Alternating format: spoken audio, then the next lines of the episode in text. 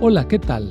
Soy el pastor Misael Castañeda y te invito a escuchar la devoción matinal Pablo, reavivado por una pasión, una serie de reflexiones basadas en el libro de los Hechos y las cartas Paulinas para nuestra vida hoy, escritas por el pastor Bruno Razo.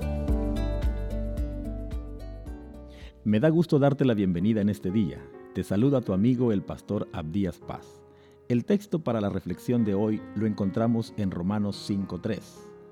Y no solo esto, sino que también nos gloriamos en las tribulaciones, sabiendo que la tribulación produce paciencia y la paciencia prueba y la prueba esperanza. Felices en las pruebas. ¿Cómo es posible alegrarse en las tribulaciones? La palabra tribulación viene de tribul, que era un pedazo de madera utilizado para golpear, y separar el pasto de la paja. Así se separaba la paja que era más liviana. Los golpes de la vida nos dejan presionados, acongojados, afligidos y aplastados, es decir, atribulados. Ni Pablo ni el Señor han prometido a los creyentes que estarían libres de problemas. No promete la Biblia librarnos del horno de fuego, pero sí que alguien estará a nuestro lado y utilizará ese sufrimiento para fortalecer nuestra fe, perfeccionar nuestro carácter y llevarnos a testificar del poder de Dios. No tenemos que provocar el sufrimiento ni buscarlo, como si eso nos agregara méritos. Dios no es el originador del dolor, solo lo permite y lo encausa siempre con un propósito de eternidad.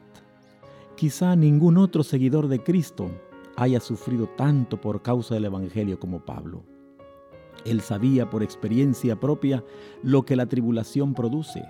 Lleva a la paciencia, la resistencia y la perseverancia. El hombre pecador ve en el sufrimiento a un Dios indiferente, distante y castigador.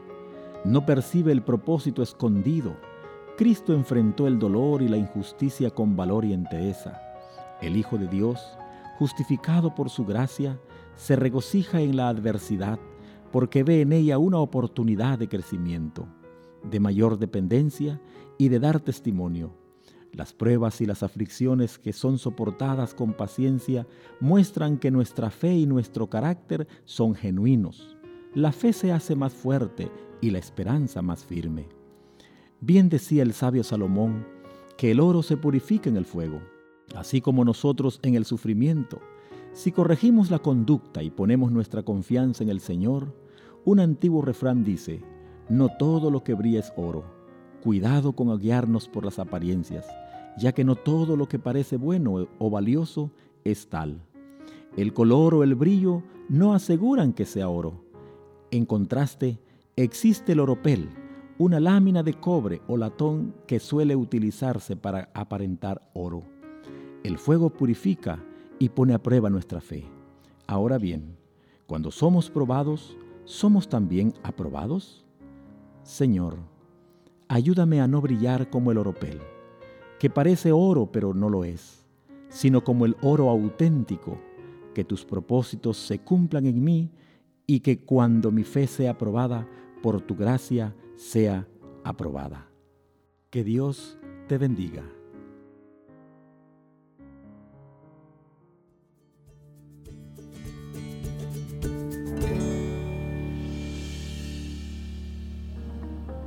Esta fue una producción de la Iglesia Universitaria de Montemorelos en México.